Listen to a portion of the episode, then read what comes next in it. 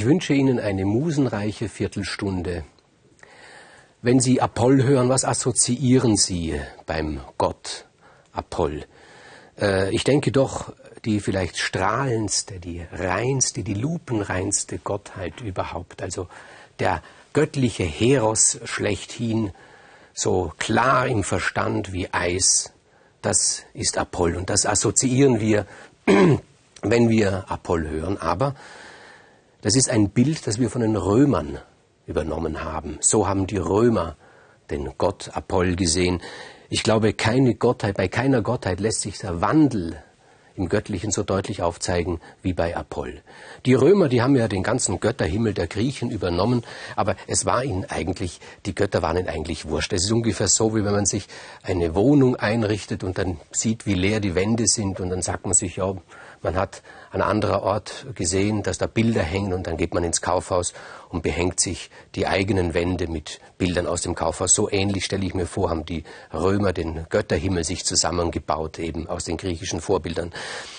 Ich habe mir das aufgeschrieben, ein paar davon. Aus Zeus, das wissen Sie, wurde Jupiter, aus Hera wurde bei den Römern die Juno, aus Athene die Minerva, aus dem Kriegsgott Ares wurde Mars, aus Hermes wurde der Merkur, aus dem Feuergott Hephaistos wurde Vulkanos, aus der Liebesgöttin Aphrodite Venus, aus Demeter wurde Ceres und aus dem Dionysos wurde der Bacchus. Nur einen Gott, dort haben sie den Namen belassen, nämlich Apoll. Aus Apoll wurde Apoll, das blieb der Apoll. Aber dafür haben sie ihn im Charakter vollkommen verändert. Denn ursprünglich bei den Griechen ist dieser Apoll eine höchst problematische Persönlichkeit, ein höchst problematischer Charakter.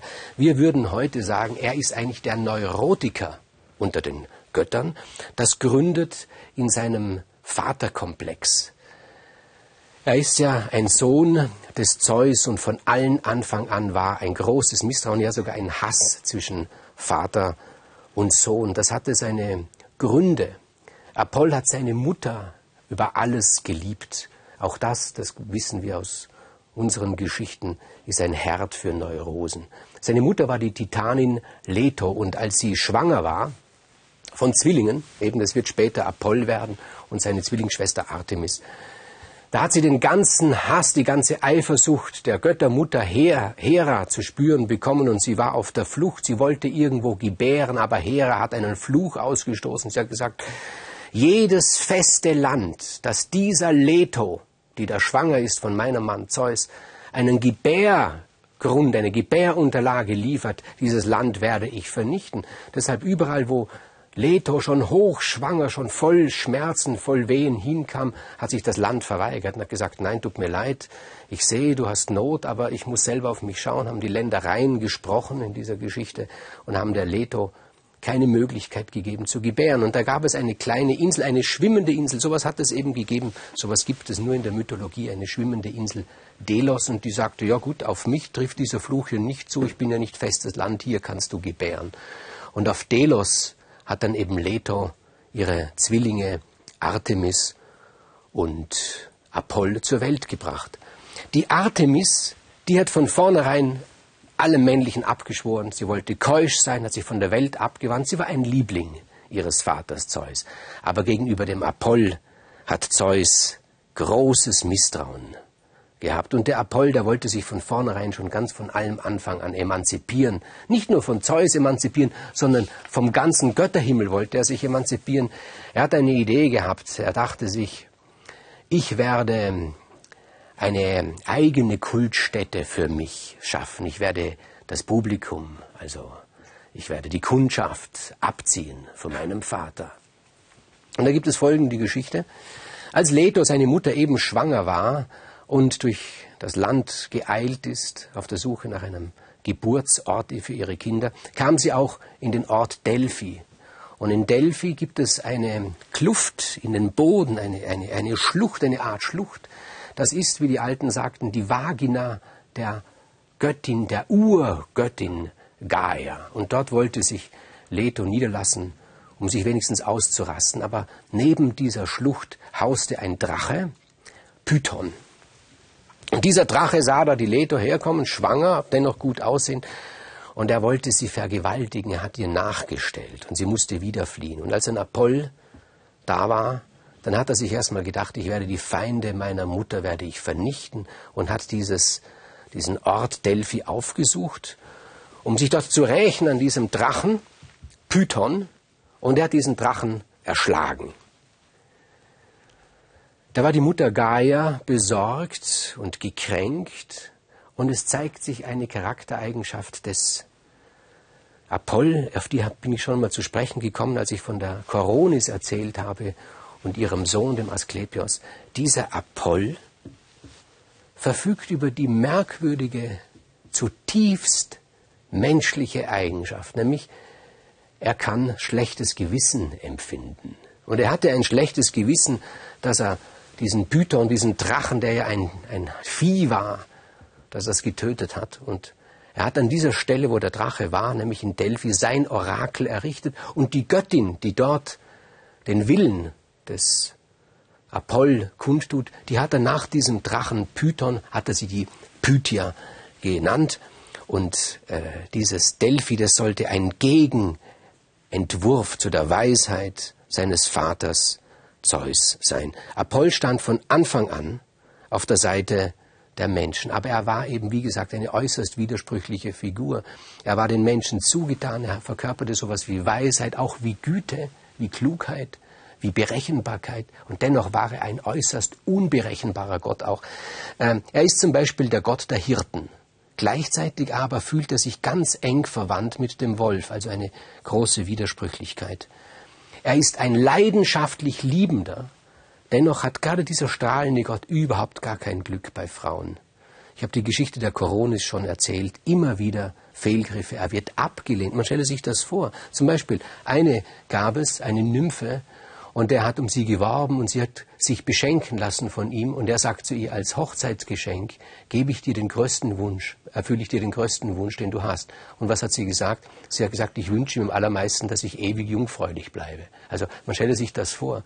Auch in der Knabenliebe, wo er sich betätigt hat, hatte er kein Glück. Entweder hat er aus Versehen einen erschlagen, den Narkissos hat er erschlagen mit, mit, mit, mit einem Diskus aus Versehen, und dann wuchs aus seinem Blut die Narzisse empor. Er hatte kein Glück, er war ein widersprüchlicher und er war, er konnte auch ungeheuer jähzornig sein. Da gab es einen, einen Arzt, eine, ein, eine Wald, Gottheit ist falsch, ein, ein Waldwesen, Marsias hieß der, der fand eines Tages eine Flöte.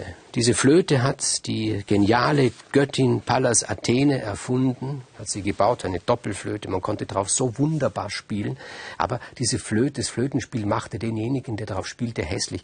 Also offensichtlich hat man unheimlich fest in diese Flöte hineinblasen müssen, es hat dann den Kopf aufgeblustert und man hat einen roten Kopf gekriegt und, und die Augen haben sich irgendwie verdreht. Und als Pallas Athene im Olymp diese Flöte spielte, haben alle gelacht und dann hat sie auch gemerkt, was los ist, hat diese blöde, diese blöde Flöte weggeschmissen.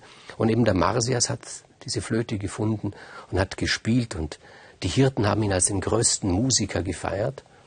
Und ein Hirte sagte, Marsias, du spielst mindestens so gut wie Apoll. Und das hat nun dieser Marsias zu seinem Werbeslogan gemacht. Er ist durch die Länder gezogen hat gesagt, ihr hört hier einen, der spielt mindestens so gut wie Apoll.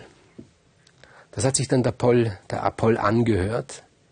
Und in ihm kam diese Eifersucht und plötzlich dieses Umschlagen in kalten Hass. Und er hat diesen Marsias aufgefordert zu einem Duell. Er hat gesagt, wir beide werden jetzt spielen. Ich bin der Gott, ich gebe die Regeln vor. Der Marsias wollte gar nicht in einen Wettbewerb eintreten mit dem, mit dem Apoll, aber wie gesagt, mit einem Gott, wenn man sich einlässt, dann muss man sich auch auf seine Regeln gefasst machen. Und Paul sagt so, ich gebe die Regeln vor. Die erste Regel lautet, ich mache etwas und du machst es nach. Gut. Apoll hat ja die Lyra als sein Instrument und hat da gespielt, wunderbar gespielt. Mach es nach. Marsias nahm die Flöte, spielte es nach. Die Jury, das waren die Musen, selbstverständlich ähnlich, wie ich in der letzten Folge erzählt habe, bei Pallas Athene natürlich bestochen von Apoll. Die Musen waren aber so beeindruckt von dem Spiel des Marsias, dass sie sagten, ja, Gott hin oder her. Aber der Marsias zumindest gleich gut. Gut, sagte Apoll, habe ich damit gerechnet. Dann nahm er seine Lyra und hat sie umgedreht. Hat also linkshändig gespielt, sein Vorläufer diesbezüglich von Jimi Hendrix, der auch ein Linkshänder war auf der Gitarre. Die Lyra ist ein Vorinstrument der Gitarre. Und hat auf der anderen Seite gespielt, linkshändig, hat sie umgedreht und hat dazu gesungen. Dazu Marsias gesagt, mach das nach. Wie geht das? Wie kann man eine Flöte umdrehen, erstens einmal? Und wie kann man dann dazu singen? Und der Mars hat gesagt, ja, das, das, das, das, ist, das, das geht ja nicht. Das ist ja außerhalb nicht der Regel, vielleicht aber außerhalb des Möglichen. Apollo hat gesagt, ich bin der Gott, ich mache die Regel. Entweder drehst du jetzt deine Flöte um und singst dazu, während du spielst, oder ich habe das von vornherein gewonnen. Und der Mars hat gesagt, ja gut, ich meine, gegen einen, gegen einen, einen Gott wie Apoll äh, zu verlieren. Das ist ja keine Schande. Ich gebe mich geschlagen, du bist bedeutend der Größere und so. Hat gemeint, aber der Apoll war damit nicht zufriedenzustellen. Er hat gesagt, ah ja, ich habe vergessen. Ich habe gesagt, die erste Regel ist, dass ich vorgebe. Äh, ich habe ganz vergessen, am Anfang vor dem Wettbewerb auch die zweite Regel bekannt zu geben. Der Masus hat gesagt, also das, ich meine, was ist das für ein Wettbewerb, bitteschön? Also bei normalen Wettbewerben werden die Regeln vorgegeben, vorher, bevor man es macht. Ja, das ist halt ein anderer Wettbewerb, sagte der Apoll. Und die zweite Regel lautet, der Sieger kann mit dem Besiegten tun, was er will. Und da ist dann dem Marsias jede Hoffnung entschwunden, weil das sah er dem eisesklaren Blick des Apoll an, dass diese zweite Regel für ihn nicht gut ausgehen wird. Und jetzt tut der Apoll irgendetwas, was uns doch wirklich wundert, wenn wir ihn sonst kennen als den Strahlenden, auch den Gerechten, sogar den Gütigen. Er tut etwas, was seinem instinktiven Antipoden im Götterhimmel, nämlich dem, dem Ares, dem Gott des Krieges entspräche. Er nimmt diesen armen Faun Marsias, der ja, mein Gott, auf dieser Flöte ein bisschen gespielt hat, hängt ihn an einen Baum und zieht ihm die Haut ab. Das hätte ich gerne mit dir gemacht, sagte. Der Marsias hat ungeheuer geschrien.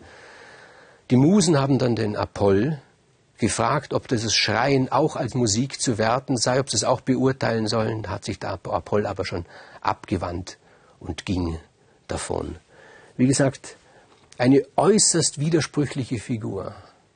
Und diese Widersprüchlichkeit bekommt dann auch Ausdruck später, viel, viel später erst, wenn nämlich eine andere Gottheit auftaucht, nämlich Dionysos. Und Dionysos ist ja nicht erst seit Nietzsche, sondern Dionysos ist, Dionysos ist so dass das Gegenbild, nicht das existenzielle Gegenbild wie Ares, sondern das geistige Gegenbild zu dem Apoll ist Dionysos. Dionysos, der, wir würden heute flapsig, der aus dem Bauch heraus reagiert, aus der reinen Empfindung heraus reagiert. Apoll, der aus dem Kopf, aus dem Verstand heraus äh, äh, reagiert.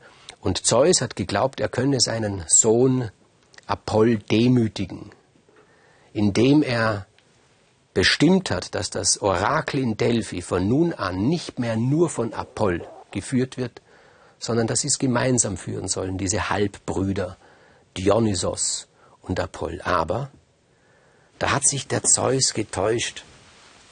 Denn wieder erwarten, wieder erwarten, hat Dionysos sich mit Apoll prächtig verstanden und Apoll hat sich auch mit Dionysos verstanden. Sie haben gemerkt, dass sie beide nur halb sind, dass es beide benötigt, um eine Einheit zu bilden, Dionysos und Apoll. Nietzsche hat das ja später aufgegriffen, das Dionysische und das Apollinische, dass erst diese beiden Komponenten so etwas wie einen totalen, einen allumfassenden, er hat gemeint, einen allumfassenden menschlichen Charakter ausmachen.